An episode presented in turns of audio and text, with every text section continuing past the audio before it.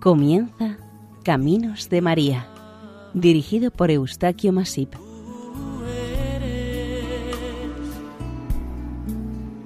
Entre todas las mujeres. Sean cordialmente bienvenidos a Caminos de María, un programa realizado por el equipo de Radio María, Nuestra Señora del Lledó de Castellón. Seguidamente les ofrecemos el capítulo dedicado a Nuestra Señora de Monserrate, patrona de Orihuela, Alicante.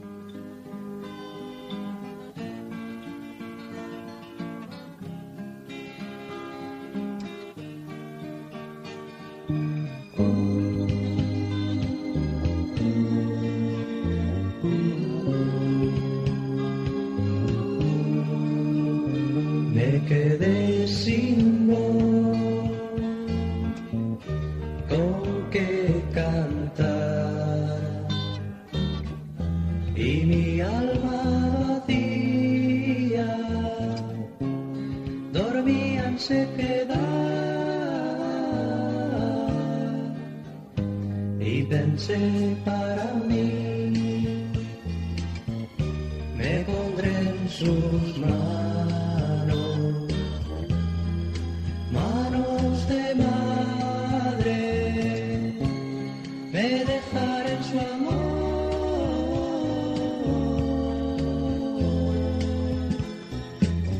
Y tú, María, hazme música de Dios, y tú, María, anima tú las cuerdas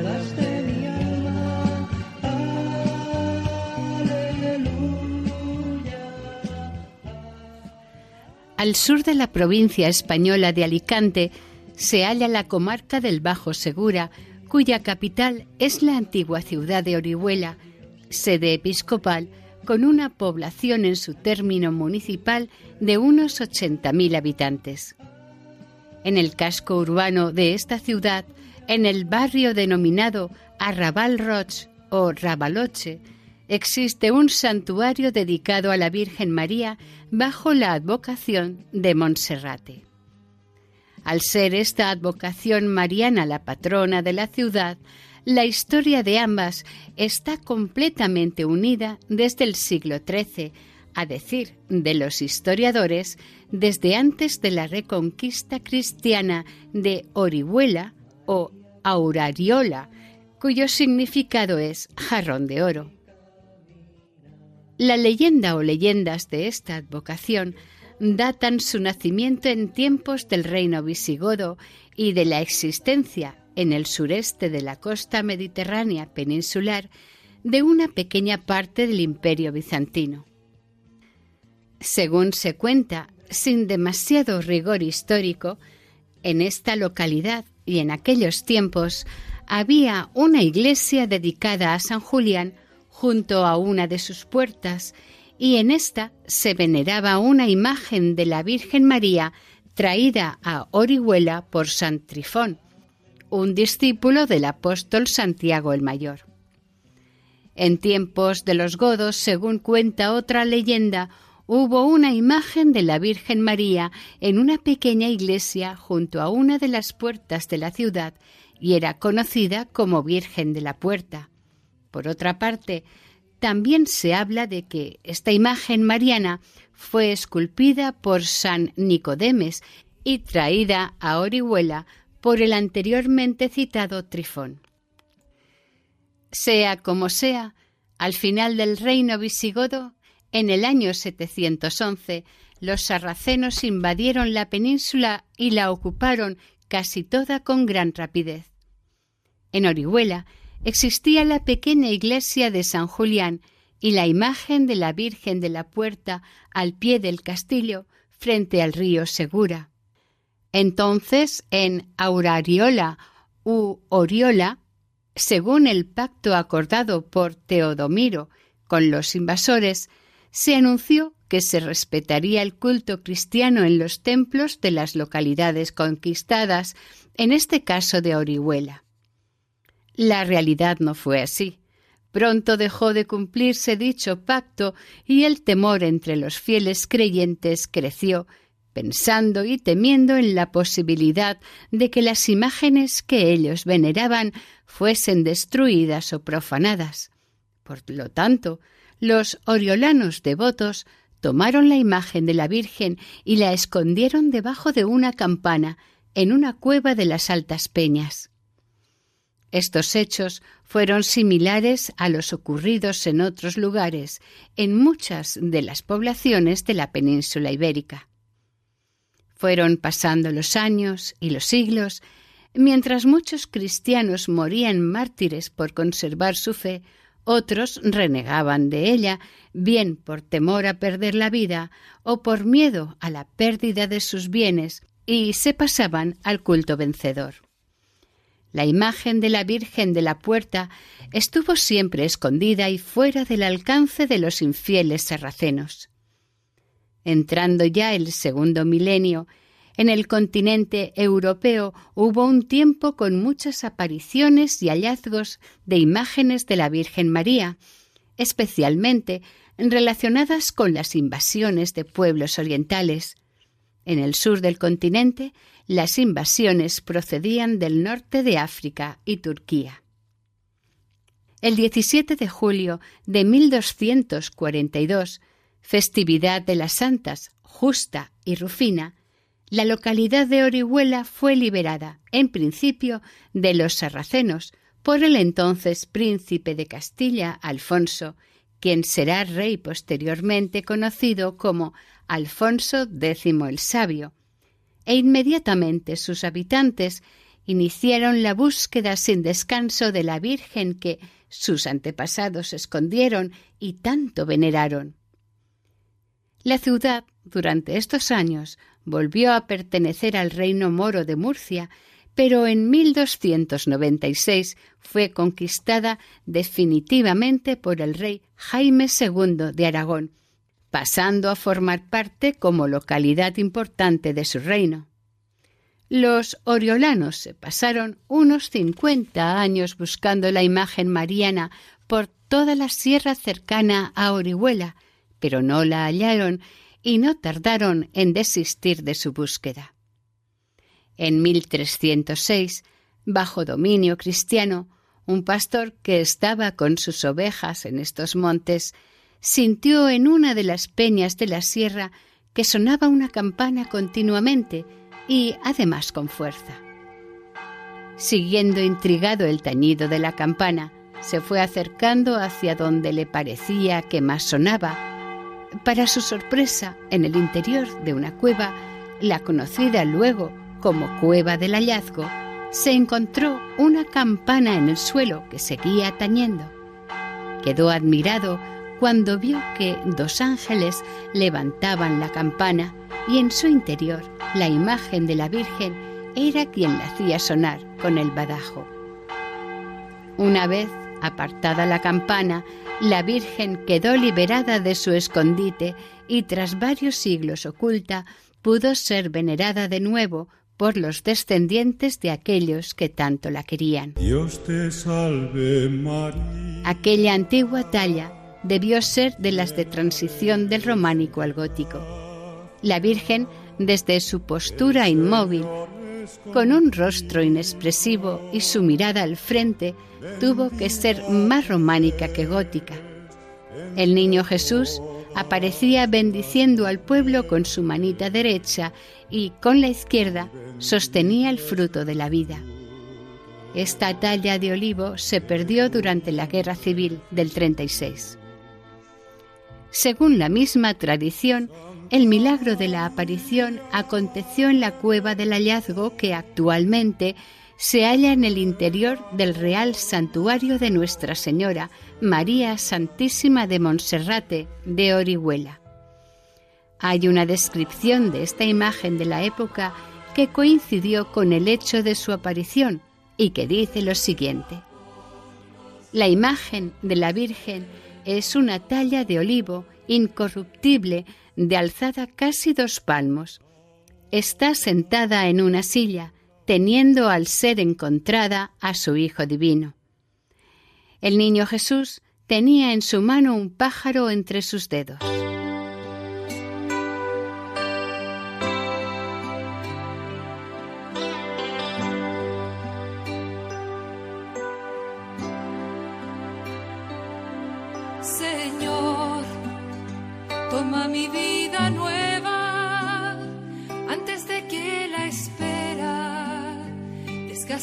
En mí. Estoy dispuesta a lo que quieras,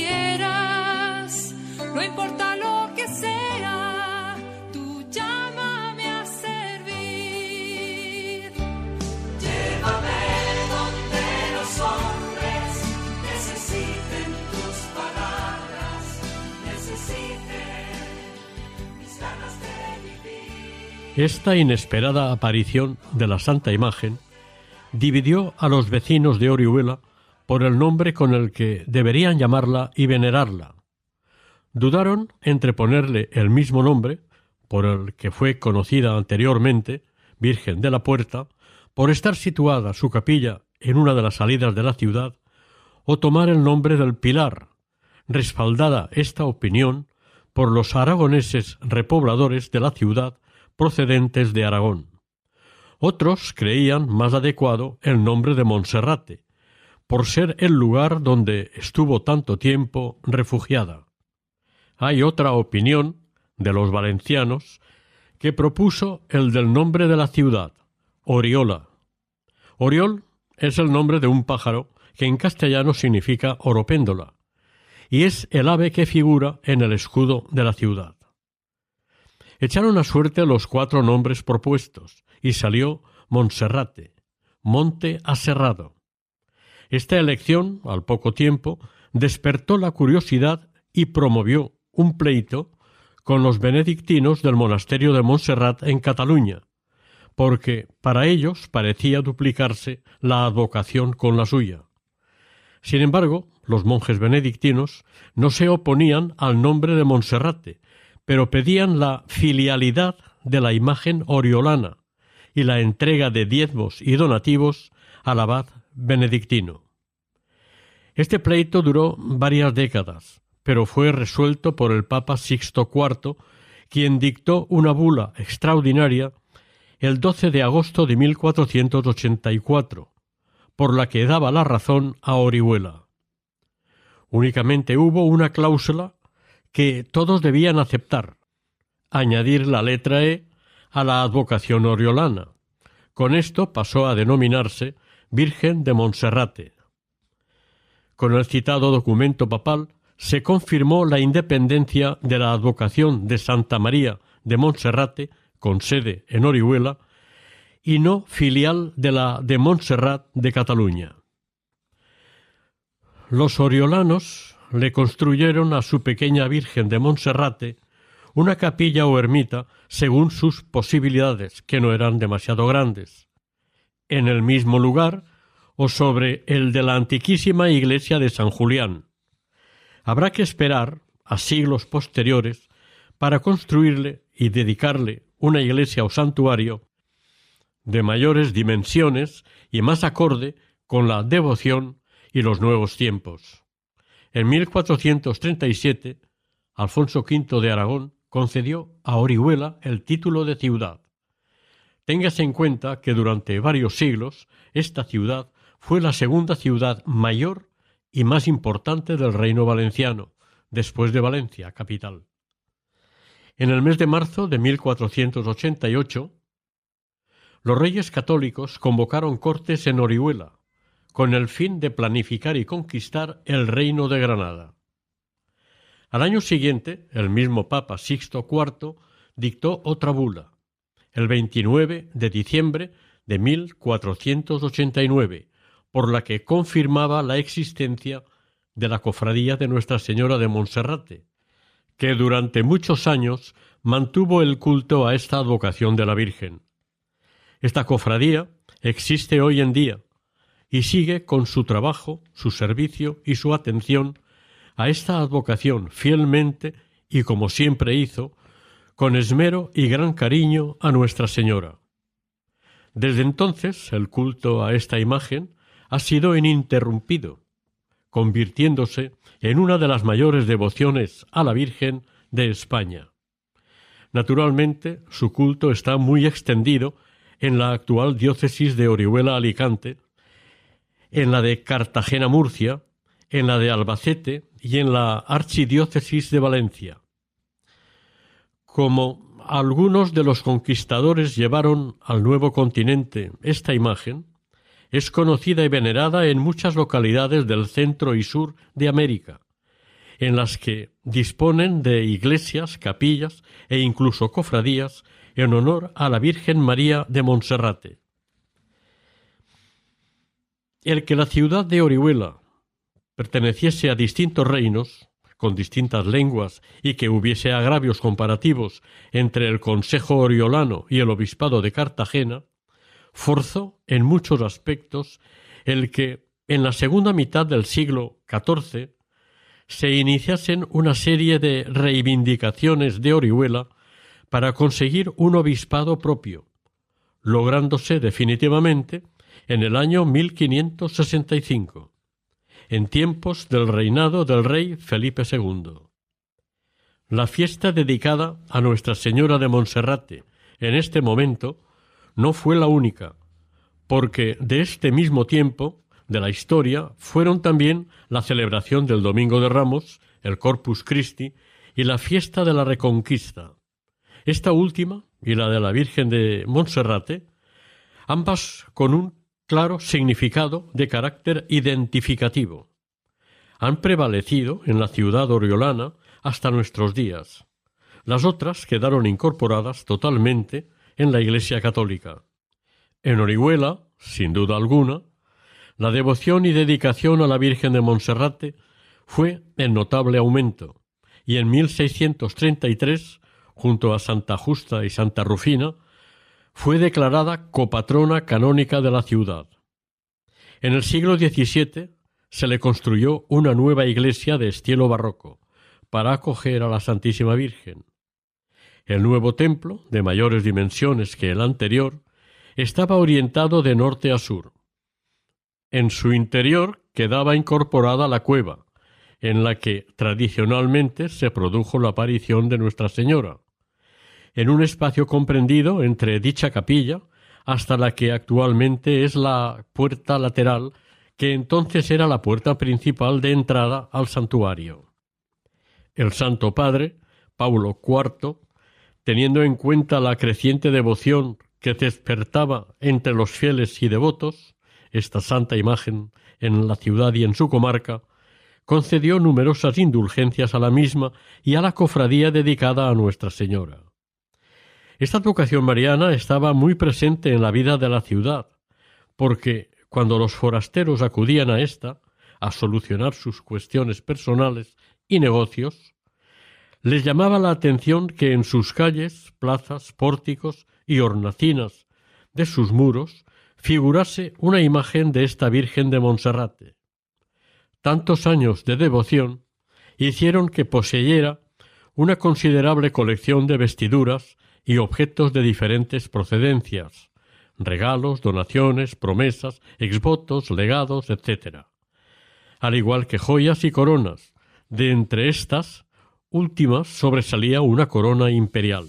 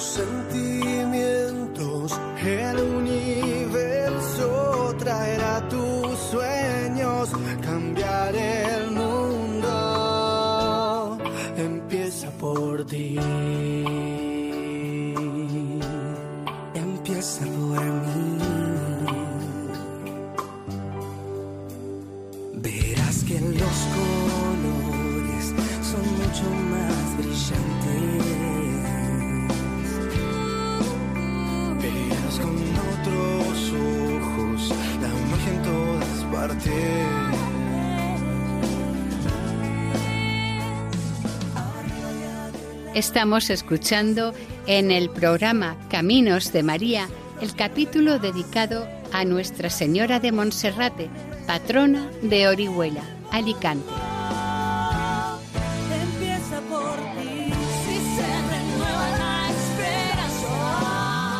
Tanto continuó en ascenso esta devoción mariana, no solamente en su ciudad, sino también más allá de su comarca, que se planteó una nueva ampliación del santuario, teniendo en cuenta que el anterior de apenas cien años en servicio había quedado arruinado en gran parte de su estructura a causa de un terremoto ocurrido en esta zona en el siglo XVIII. Fue el 16 de agosto de 1748. Para proteger la imagen de la Virgen, ésta fue trasladada a la catedral, el obispo Juan Elías Gómez de Terán fue el principal promotor y protector de este nuevo templo. Es por ello que en uno de los muros laterales del edificio se pusiera su escudo episcopal. El diseño general de este nuevo templo fue realizado por el arquitecto italiano Bernardino Rippa. El nuevo santuario se construyó en una plaza en extramuros de la ciudad antigua, ocupando un espacio de 2.500 metros cuadrados. En la actualidad está totalmente integrado en la ciudad de Orihuela. Se construyó sobre una base rectangular orientada de norte a sur. Su fachada principal se halla al sur. Esta es de estilo neoclásico, en ella se destacan las dos torres a ambos lados de la puerta principal de acceso al templo.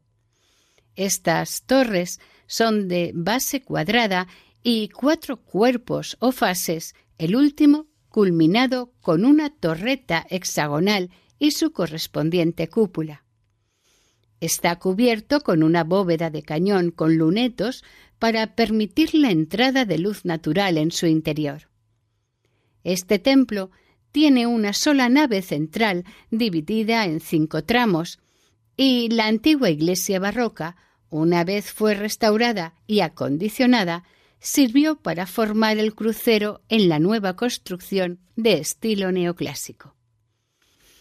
Tiene ocho capillas laterales, crucero, capilla mayor, dos portadas, una principal en la fachada y otra lateral.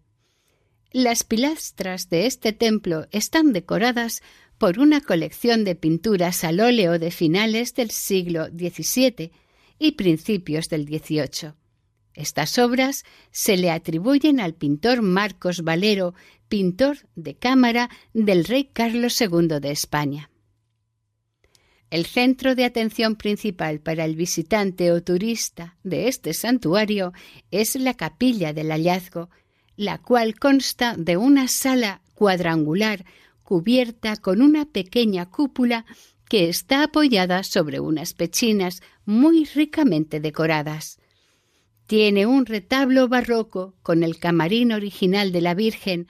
Se accede a través de una puerta trasera en la sacristía Luego se sube por una escalinata decorada con un bonito conjunto de azulejos de cerámica valenciana de los siglos XVII y XVIII. La capilla mayor del hallazgo fue también en el anterior templo su capilla mayor. Está bellamente decorada con un retablo barroco. Es obra de Antonio Caro, el Viejo, de finales del siglo XVII fue policromado por el pintor valenciano Bartolomé Albert y el dorado que presenta es un trabajo de José de Heredia. Por cierto, es el único retablo de estas características existente en este momento en toda la diócesis de Orihuela, Alicante, y uno de los más bellos en su estilo en el país. Este retablo está dividido en tres calles, separadas por dos columnas salomónicas. Las calles laterales tienen un piso y la calle central tiene dos pisos y el ático. La hornacina del banco está ocupada por la cueva en la que, según la tradición, se produjo el milagroso hallazgo de la imagen de la Virgen y que en 1306, después de más de 50 años de infructuosa búsqueda, se encontró. Por su parte, la hornacina principal del retablo está ocupada por el Cristo de la Buena Muerte. Hasta la ampliación del templo, esta hornacina estuvo ocupada por la imagen de la Santa Patrona.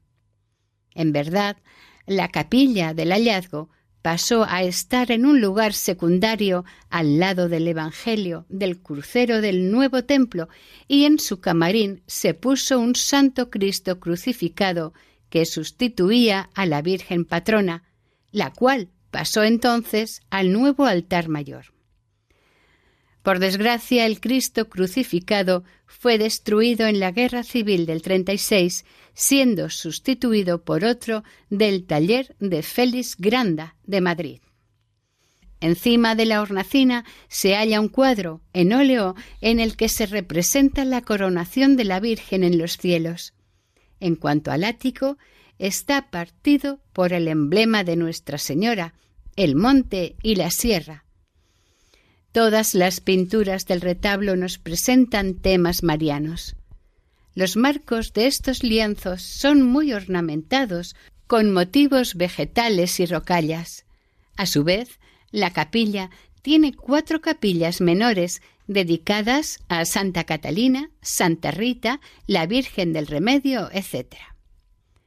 Aunque la capilla mayor se inició su construcción en la segunda mitad del siglo XVIII, su finalización no se logró hasta principios del siglo XIX. El retablo en su conjunto es obra del maestro escultor valenciano José Puchol. En su realización alterna la escultura y la talla. La imagen de la Virgen ocupa la hornacina central y a ambos lados de la hornacina se observan las imágenes de Santa Justa y Santa Rufina, copatronas de esta ciudad. En el ático del retablo destaca la representación de la gloria de Dios, que es coronada por los símbolos marianos de esta advocación de Monserrate, un monte y una sierra, y debajo de éstas se ve la histórica campana protectora. A ambos lados del ático hay dos medallones con temas marianos. En el interior de la hornacina centrada del retablo se destaca, sobre una nube de madera tallada, cortada y dorada, la figura de la venerable imagen de la Virgen de Monserrate, que es sostenida por dos ángeles de madera esculpida, estofada y policromada. Es una preciosa obra de Antonio Ruidavest del siglo XIX. Cuando la imagen de la Virgen de Monserrate no preside su capilla, se tiene un gran lienzo del siglo XVIII de la escuela madrileña que representa a la Virgen de Monserrate rodeada de la gloria de Dios. Toma nuestras vidas, oh Señor. Acércate a nosotros, oh Señor.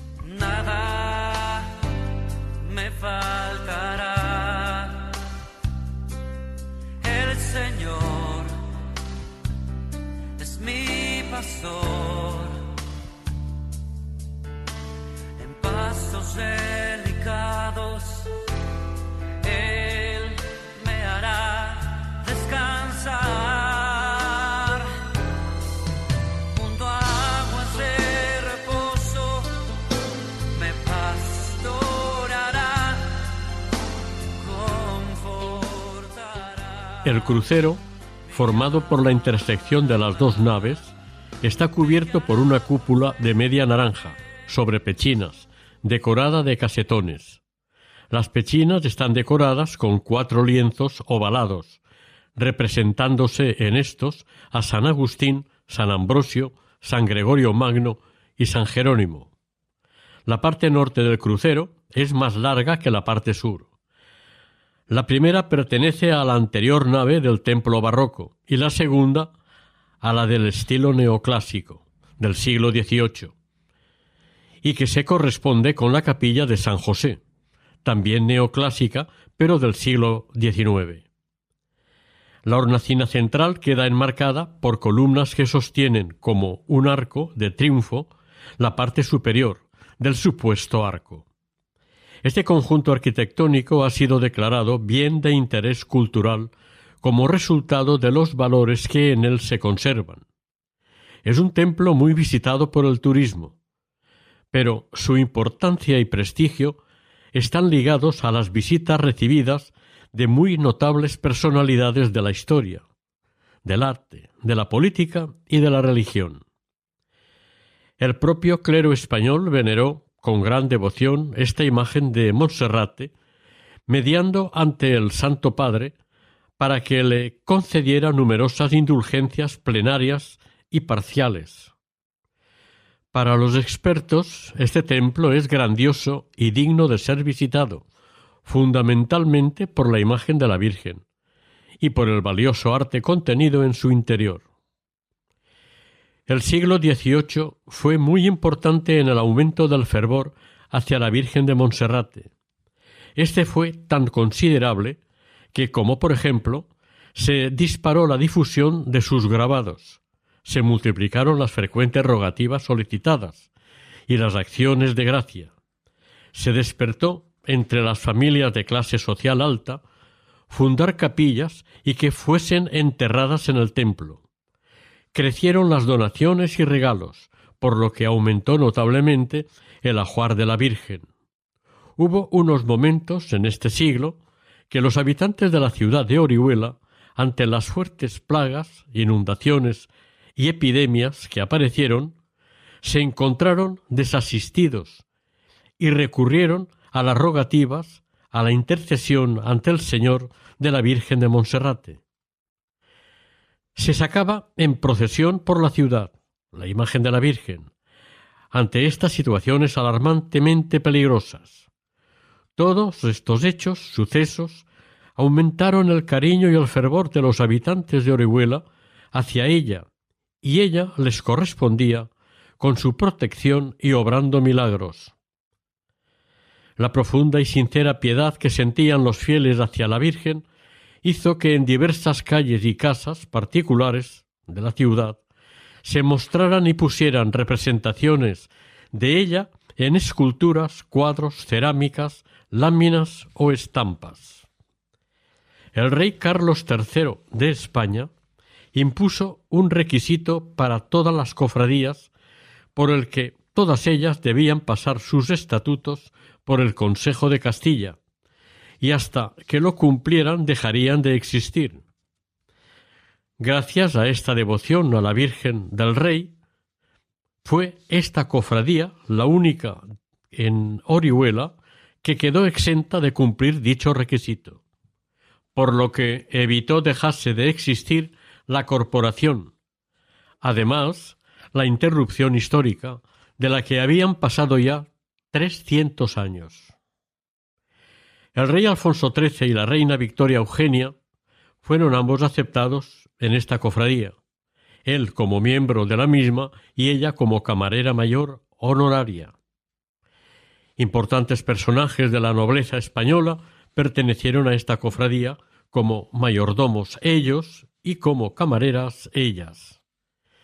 Desde el siglo XVIII, los reyes de España han visitado este santo lugar, empezando por el rey Carlos IV. Tras él, la familia real ha entregado regalos, donaciones y presentes a Nuestra Señora de Monserrate. Algunos de los obsequios fueron destacables, como el traje bordado regalado por la reina Isabel II, que fue aceptada como miembro de la cofradía. El vestido de seda y bordado de oro ofrecido por don Carlos María Isidro de Borbón y de su esposa Teresa de Braganza. A partir de la Guerra Civil del siglo XX, la antiquísima imagen románico-gótica de Nuestra Señora de Monserrate desapareció. Según testimonios, ardió en una hoguera en la que la echaron y solamente se conservan algunas piezas de su ajuar. Finalizada la guerra, en 1941, el escultor natural de la ciudad, José María Sánchez Lozano, en un principio utilizó la mascarilla, las manos y un niño Jesús de una imagen antigua del siglo XVIII. Luego esculpió otra imagen de la Virgen de Monserrate imitando la anterior desaparecida del siglo XIII.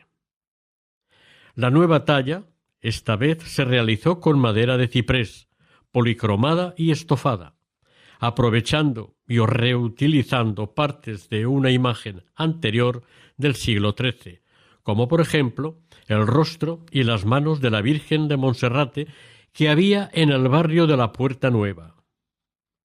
El niño Jesús, que lleva a la Virgen entre sus brazos, se tomó de un San Antonio de Padua del siglo XVIII, propiedad de una familia particular. La actual imagen de la Virgen es la misma que se talló en 1940 por Sánchez Lozano. Es una talla completa de pequeñas dimensiones. Es una imagen sedente y coronada.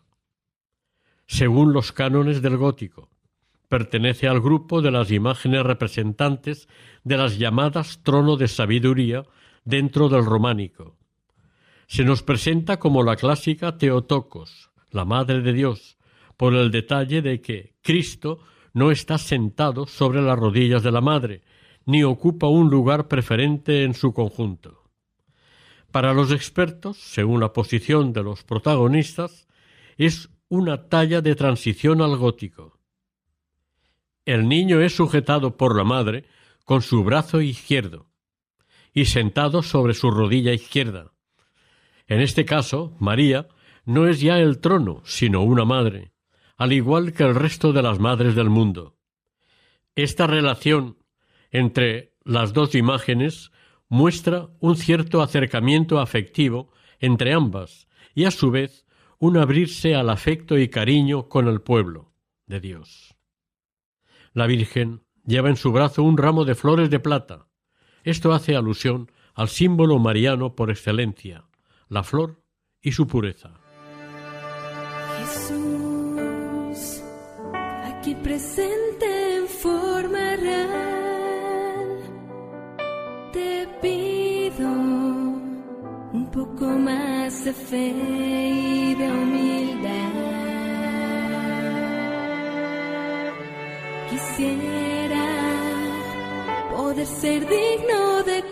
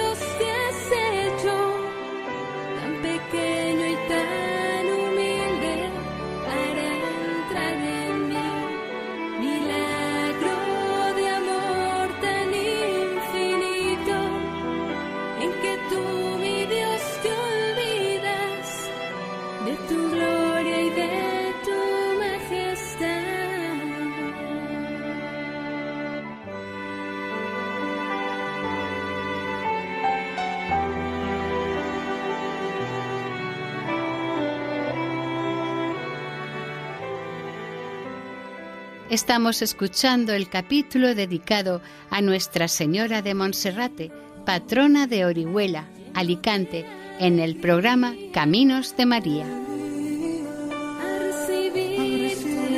En el caso de esta imagen de la Virgen, su mirada no la pone en su hijo al igual que hacen otras imágenes conocidas medievales. Ella tiene la mirada fija en el horizonte y el niño dirige su mirada hacia el cielo. A la inexpresividad de la cara de María se opone la dulce e infantil mirada del niño Jesús, con una incipiente sonrisa en su mirada que bendice al pueblo con su manita derecha y con la izquierda lleva el fruto de la vida. Es como un ofrecimiento que hace a su pueblo fiel. Esta nueva imagen fue coronada canónicamente el año 1959 por el que fuera obispo de la diócesis de Orihuela, don Pablo Barrachina y Esteban, en sustitución de la desgraciadamente robada y desaparecida veinte años antes. El escultor Sánchez Lozano no fue la única imagen de la Virgen de Monserrate que tallara. Años antes ya esculpió otras destinadas a colecciones privadas, a parroquias en las que esta imagen era patrona y a una señora particular. Al sur de esta diócesis son varios los pueblos que veneran a la Virgen de Monserrate como su santísima patrona. Además, la Caja de Ahorros de Monserrate en cada una de sus sucursales distribuidas en la zona figuraba la imagen de esta advocación, porque la entidad de ahorro tomaba de ella el nombre y la protección.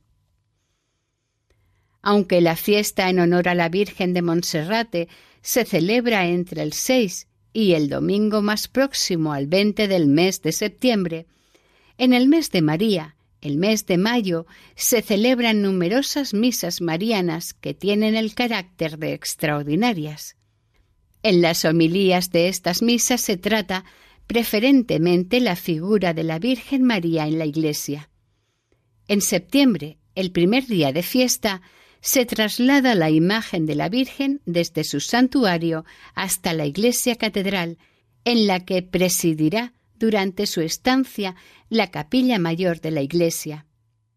Los actos religiosos son muy variados, se reza una novena, se realiza un besamano y el día de la procesión, el 8 de septiembre, a continuación de la misa mayor dedicada a la Virgen y celebrada por el señor obispo de la diócesis, se celebra la solemne procesión por las principales calles de la ciudad. Una numerosa concurrencia de fieles y devotos a esta procesión acompaña a la imagen de Nuestra Señora de Monserrate durante todo el trayecto. En realidad, el protocolo que siguen las fiestas religiosas oriolanas es el mismo. Tienen un acto principal, que es la procesión, presidida por las autoridades civiles y religiosas, acompañadas de asociaciones, gremios, cofradías, clero y contando con el pueblo llano. No faltan los repiques de campanas, los fuegos artificiales. Suelen acompañarse de muchas y variadas diversiones lúdicas y festivas de carácter profano. Cardenales, arzobispos, obispos, abades y diferentes miembros de la jerarquía de la Iglesia han pasado por este santuario para venerar su milagrosa Virgen de Monserrate. El Papa Paulo V, por bula dada en Roma a 10 de febrero de 1600, concedió indulgencias a quienes visitasen con las debidas condiciones esta imagen mariana. Más modernamente, su santidad el Papa Juan Pablo II declaró el año 1988 año jubilar mariano, concediendo indulgencias plenarias a los que un día del mismo, confesados y comulgados, rogaran a Dios por los fines de la Santa Iglesia Católica ante la Santísima Virgen de Monserrate. El siguiente pontífice, su Santidad el Papa Benedicto XVI, declaró el año 2006 año jubilar mariano, concediendo para este año indulgencias plenarias a los que, con las debidas condiciones, que un día del mismo año rogasen a Dios por los fines e intenciones de la Santa Iglesia ante esta santa imagen. Los milagros y sucesos extraordinarios atribuidos a esta advocación mariana hay que buscarlos en la fe o convicción de sus devotos. Ellos no dudan de que Nuestra Señora les concedió lo que le pedían, por ello le están agradecidos y no dejan de venerarla porque confían totalmente en ella. Cada día y cada momento un milagro acontece en quienes ponen su esperanza y afecto en la Madre de Dios de Monserrate, en Orihuela, Fórnoles, de Vadillo e incluso de Montecristi en América.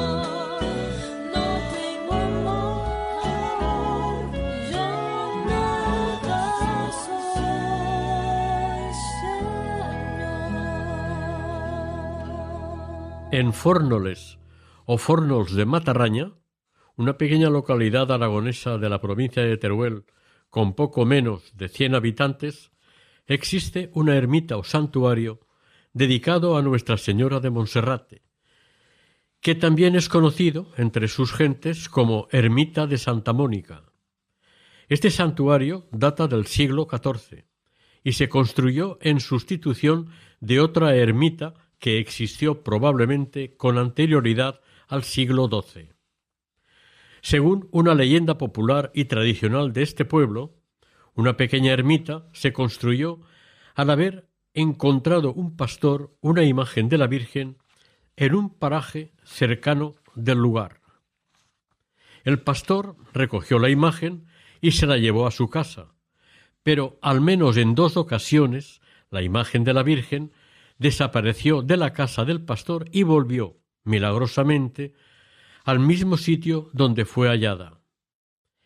Enterados de lo acontecido los demás habitantes del pueblo, las autoridades y el cura tomaron la decisión de construirle una primera ermita modesta y pequeña. Ya en el siglo XIV se le construyó una ermita mayor, en sustitución de la pequeña y sencilla anterior. Pasados tres siglos, ya en el siglo XVII, se tuvo que reformar la iglesia y además se amplió el entorno del santuario con un claustro. Poco después se construyó una hospedería y una masía. Todas estas obras aún existen actualmente. Del mantenimiento y servicio religioso de aquel entonces se encargaba una comunidad contemplativa que daba hospedaje a los peregrinos que acudían hasta ella. La iglesia o santuario ocupa una buena extensión de solar, poco común en un lugar apartado y poco habitado como este. Se accede a la iglesia por una portada gótica con cinco arquivoltas apoyadas sobre frisos de capiteles, con figuras bíblicas y motivos vegetales. Las figuras primeras están relacionadas con el nacimiento de Jesús, en el lado derecho, y en el izquierdo se representan la crucifixión y la resurrección del Señor. Las segundas imitan a flores y vegetales. La única nave de este templo está dividida en tres tramos. El segundo y el tercer tramo corresponden a una construcción gótica primitiva. Está cubierta de bóveda de crucería y bóveda de cañón apuntada, mientras que la cabecera del templo fue reformada en el siglo XVII y está cubierta con cúpula de tambor y pechina. En esta cúpula se abrió más tarde una capilla y una portada barrocas, además de la sacristía. En general, el tamaño de esta edificación es muy noble y sobria. El segundo domingo de mayo tiene lugar una célebre romería entre los habitantes de la zona, recordando o en memoria de una rogativa por la lluvia ocurrida el 4 de mayo del año 1521, a la que acudieron, sin previo aviso, los habitantes de Fórnoles y de varias de las poblaciones vecinas de esta comarca, del extremo este turolense. El lunes de Pascua, Florida, los habitantes del lugar vuelven a reunirse aquí a pasar y celebrar un día festivo. Este santuario fue declarado como bien de interés cultural el 26 de mayo de 1983. La torre campanario o espadaña, esbelta y sólida, presenta tres vanos en arcos de medio punto apoyados sobre columnas y sobre él se dispone de diversas dependencias que son utilizadas los días de romería. Como en toda advocación mariana, es el pueblo llano quien la inicia y mantiene, y cuenta con el apoyo, la voluntad y la fuerza espiritual que desde el amor de madre, ella, que lo recibe del Padre, dona, entrega, dispone y vierte en los corazones de sus desorientados hijos, los hermanos de Jesucristo, el Redentor nuestro.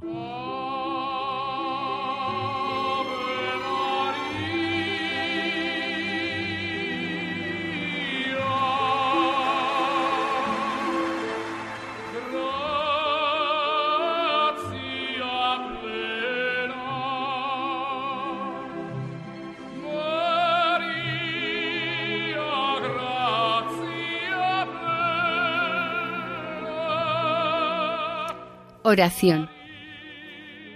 Virgen María de Monserrate, como Madre nuestra, no dejes de protegernos y orientarnos para que salgamos de nuestros errores y omisiones.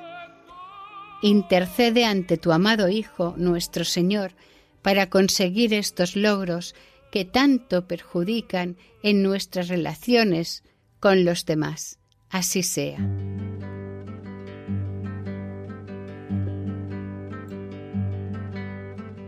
Ten calma contigo mismo y mira dónde vas. Espera un minuto, piensa bien lo que harás. En medio de tormenta es duro el navegar. Y una mala decisión te puede caro costar. No sea un mal momento el que haga fracasar. Finalizamos aquí el capítulo dedicado a Nuestra Señora de Monserrate, patrona de Orihuela, Alicante, dentro del programa Caminos de María. Si desean colaborar con nosotros, pueden hacerlo a través del siguiente correo electrónico caminosdemaria@radiomaria.es.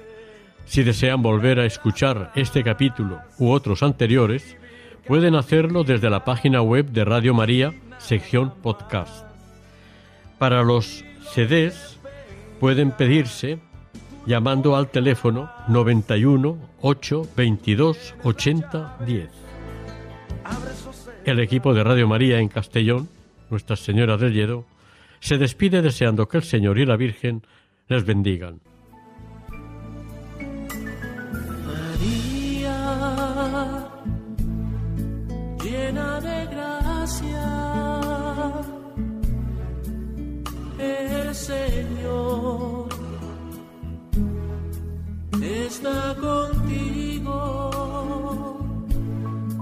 Han escuchado en Radio María Caminos de María, dirigido por Eustaquio Masip.